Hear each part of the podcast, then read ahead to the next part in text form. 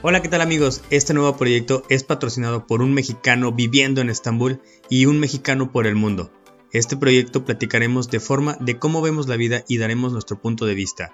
Si quieres saber qué hago aquí en Estambul, métete en YouTube, Facebook e Instagram. Muchas gracias por el apoyo y a crecer con ustedes. Bienvenidos. Hola, ¿qué tal amigos? ¿Cómo están? Bienvenidos a este su programa de Platicando con Chuyo. Como saben, este programa es patrocinado por un mexicano en Estambul, un mexicano por el mundo y estoy totalmente feliz por hacer este episodio. Me gusta mucho este tema y he hablado con varias personas. Este tema es completamente extenso en, en muchas cosas, pero yo lo hago con la forma de la conciencia que a lo mejor ustedes me pueden ayudar en sus comentarios y que también está que bien, bien aceptados qué piensan acerca de este gran problema que tenemos en todo el mundo, y más en los países del tercer mundo, entonces de América Latina, como vemos que es en Venezuela, Argentina, Colombia, Nicaragua, México. Entonces veamos este, este punto de vista que nada más es hasta ahí. No es, eh, no es que yo les diga qué es lo que verdaderamente pasa, sino simplemente cómo yo lo veo.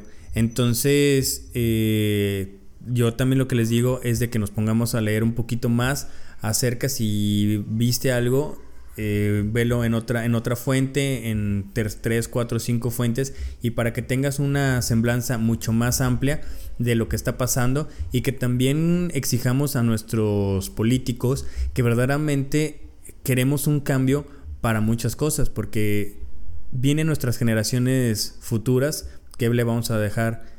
A nuestros hijos, o si lo ves así, sino que vamos a dejar a otras personas para que sigan viviendo. Entonces vamos a ser conscientes y hacer la conciencia de vida para que todo esto eh, salga adelante y que trabajemos como un engrane, ¿verdad? Entonces, el día de hoy hablaré del deterioro ambiental en México, pero, como les he dicho, este es un problema que es en todo el mundo y que no nada más en nuestro país. Debemos de señalar que los ecosistemas están fuertemente deteriorados. La construcción de grandes urbes ha contribuido a una toma de conciencia entre amplios sectores de la población y que están obligados tanto la sociedad y el Estado a enfrentar un debate público importante. Veamos la realidad acerca de la destrucción de los ecosistemas naturales y también de las áreas rurales, que es lo que estamos viendo en el presente. No hablemos del pasado, sino ahorita es el presente. Ahora, tenemos muy fuerte la contaminación atmosférica, la generación de basura, la escasez de las áreas verdes y totalmente que es ahorita el agua. Muchos como mexicanos estamos tomando poca conciencia, pero falta es por falta de información y es que no se recibe la misma atención en todos lados. Esto no es de, de años anteriores, sino de décadas la alteración del ambiente y que en estos momentos se han hecho destrucciones y mucho más que esto es que son daños irreversibles. Así es, irreversibles. Ha habido mucho desarrollo científico. Eso es lo que verdaderamente hemos visto en muchos, en estos 100 años o un poquito más. Pero esto, de, a gracias a lo de lo científico, se ha desarrollado, bueno, que las personas tengan más edad de vida. Entonces, la disminución en la mortalidad, como les he comentado, ya las personas a los 75, 76 años están falleciendo, cuando antes era el promedio de 45, 50 años. Entonces ha habido mucho eh, desarrollo científico. Hemos aprendido también que en el bueno, en esto de lo que les comento, en las escuelas y en universidades han desarrollado más cosas que se han desarrollado métodos de extracción de recursos de manera mucho más rápida. Como sabemos, México en los años 40 eh, optó por un proceso de modernización basado en el desarrollo de la industria. Claro, las ciudades tuvieron un incremento en la población por mayores oportunidades y un decremento en las zonas rurales.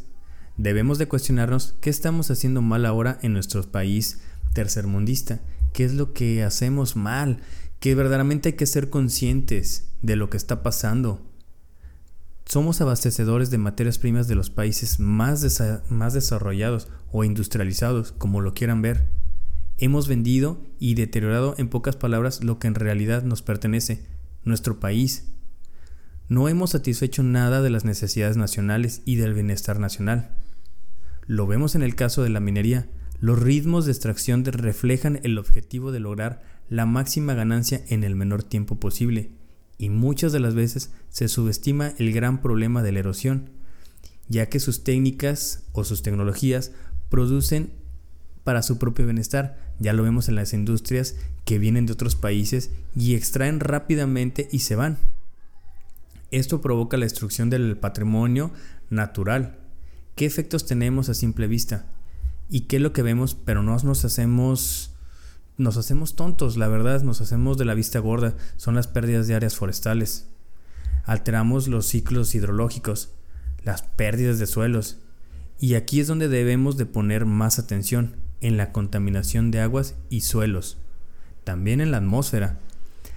Secundariamente, los vemos en la disminución de las poblaciones de animales y de plantas y llegando a casos muy extremos, la extinción de ellos. ¿Cuántas veces no hemos visto que ya publican, este animal se ha extinto, este animal ya no está aquí, este, o, lo ponen en reserva. ¿Por qué? Porque se tienen que cuidar esos animales para, su, para eh, evitar la extinción. Claro, aunque en México mm, no ponemos mucha atención en este problema, es existente y es que el impacto que tenemos en la agricultura, la ganadería y la explotación forestal es donde las actividades mucho más importantes. La actividad de la agricultura, si muchos no sabemos, es la que sustituye por completo por vegetación totalmente diferente a la original. Y aquí vemos un ecosistema artificial y lo hace dependiente del manejo del hombre para su mantenimiento, para tener un equilibrio artificial. Esto lo vemos en las siembras de maíz, de sorgo, entre otras cosas que hacen la quema eh, también de lo que vemos cuando talan y que introduce, introduce como el aguacate en, en, áreas para producción de este, de este fruto. Ahora, los países desarrollados para subsanar la ruptura de los ciclos de nutrientes introducen fertilizantes químicos y para incrementar la disponibilidad de agua se incorpora el riego y para los desequilibrios causados por las rupturas de las cadenas tróficas se aplican insecticidas, herbicidas, y el motivo es para tener más favorables las condiciones de los cultivos. En muchas partes se lleva la siembra de monocultivos, que permite la homogenización metiendo maquinaria tanto en la preparación de la tierra, el cuidado como para del cultivo como para la cosecha. En México, estos métodos solo se pueden operar en áreas restringidas, como las del noreste. Pero a todo esto también habrá un sin embargo, un pero con letra mayúscula, subrayada y con negritas. Estas tierras también se extrae el agua, pero se extrae de los mantos acuíferos, de los mantos freáticos. Pero en esta realidad es que en México es muy caro estas tecnologías y solo algunas personas tienen la disponibilidad de hacerlo y esto hace que acaparen el agua de cientos de comunidades campesinas. Entonces, lo vemos esto cuando extraen de los, de los cenotes, cuando extraen de otros mantos acuíferos, que, que los perforan y que y empiezan a decir que las ciudades ya no tienen abastecimiento de agua y hacen perforaciones a 300, 400, 500 metros y que hacen que esta agua venga con más eh, materiales pesados. Esto hace, provoca cáncer, que provoca los eh, dientes de color café. Entonces, entre, entre otras cosas, que bueno, que es el flúor, que es lo que afecta a los dientes. Y esto es algo que verdaderamente es muy fuerte para todos nosotros. Hay muchas problemáticas que al realizar este trabajo me puse a pensar qué pasa con México, qué pasa con nuestros pensamientos, qué pasa con los gobiernos que tenemos, qué pasa con los padres y los jóvenes. Hablemos claro acerca del cuidado del ambiente en el que vivimos y nos desarrollamos actividades que hacemos para satisfacer las necesidades de otros países, porque ellos y su gobierno prefieren que los países tercermundistas se hundan mientras ellos están en un apogeo con qué? Con salarios adecuados, oportunidades de calidad, casas de calidad, entre otras cosas. veamos que la actividad forestal es para producto de acerrio en México y el segundo es a la celulosa. El 80% de la madera proviene de la explotación de pino extraída de Durango, de Chihuahua, de Michoacán y Jalisco, sacando 9.5 millones de metros cúbicos. Pero esto, esto es durante décadas. Hemos dejado atrás esa renovación de estos lugares para su capacidad regenerativa. ¿Qué es lo que pasa? Que no hay más agua. Entonces, ¿quién es la culpa de todos nosotros? Que no exigimos a esas empresas que, que haya o que, le ponga, que pongan los árboles que se talaron, que se tenga cuidado. Nadie lo hace. Debemos de hacer muchas reformas con una conciencia debida a la falta de regulación en la explotación de los recursos no maderables, que han ocasionado también daños a los ecosistemas. Hay plantas que son vendidas diariamente al clandestinaje, y no por centenares, sino por millares. Eso hay que poner atención. ¿Qué podemos ver en este problema? También hay un problema muy fuerte que es en México. Es el petróleo. México yo creo que fue aceptado en el Tratado de Libre Comercio de América del Norte, para mi entender, es para limitar la soberanía. Esta actividad ha causado una destrucción de ecosistemas. Los sistemas urbanos también se han afectado, han afectado. ¿Cuáles son estos? Es un factor del deterioro que debemos de pensar muy bien, ya que se necesita funcionar como un sistema natural, donde debe de haber agua, luz y materias primas. Y estas son las bases del sustento de los habitantes y de la industria. Pero ¿cómo regresamos ya los desechos a la naturaleza?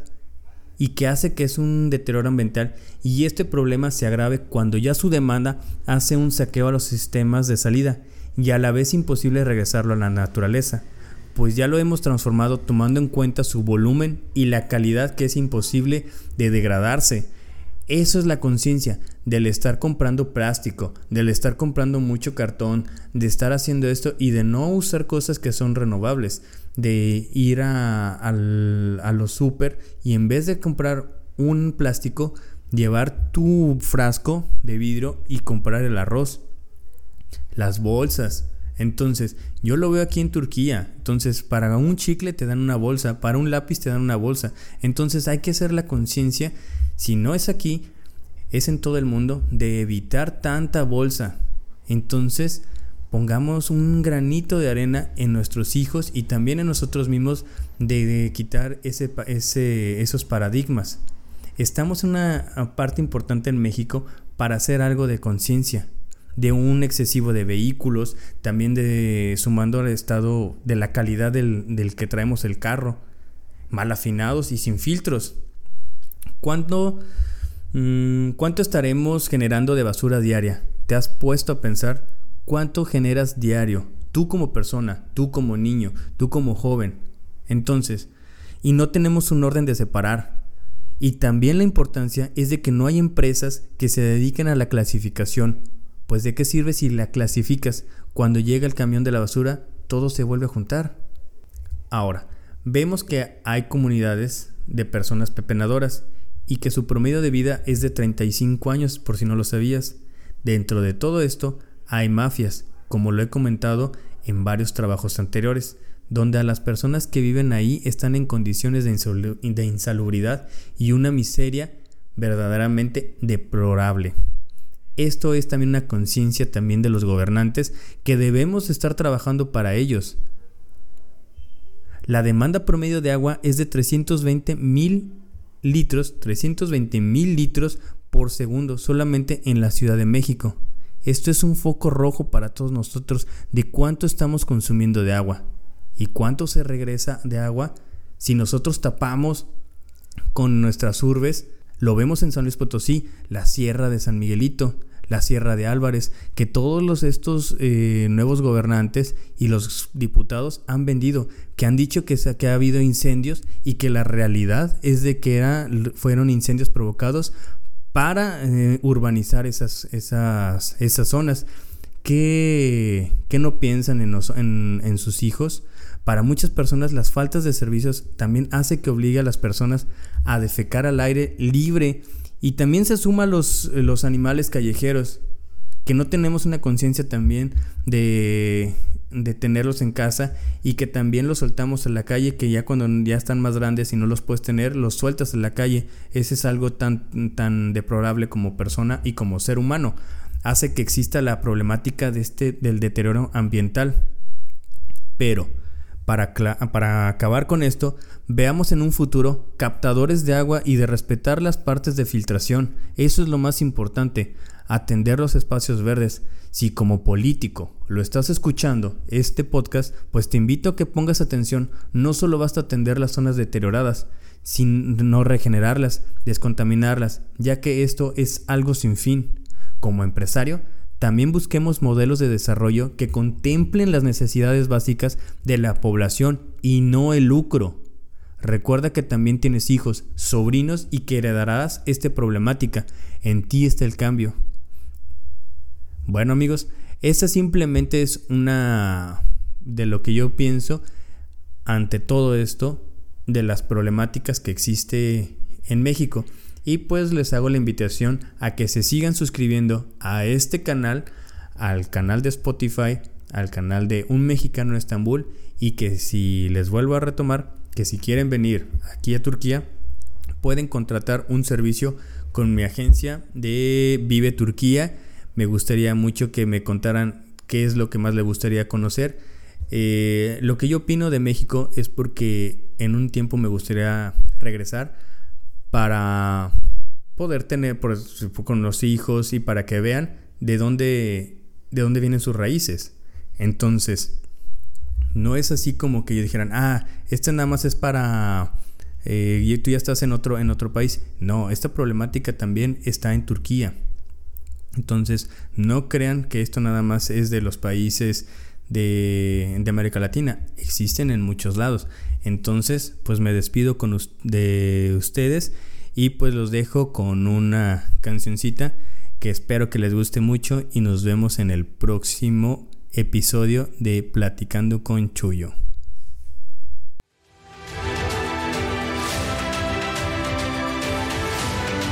Si te gustó este podcast, también te invito a que veas mi canal de YouTube de Un Mexicano en Estambul, Un Mexicano por el Mundo.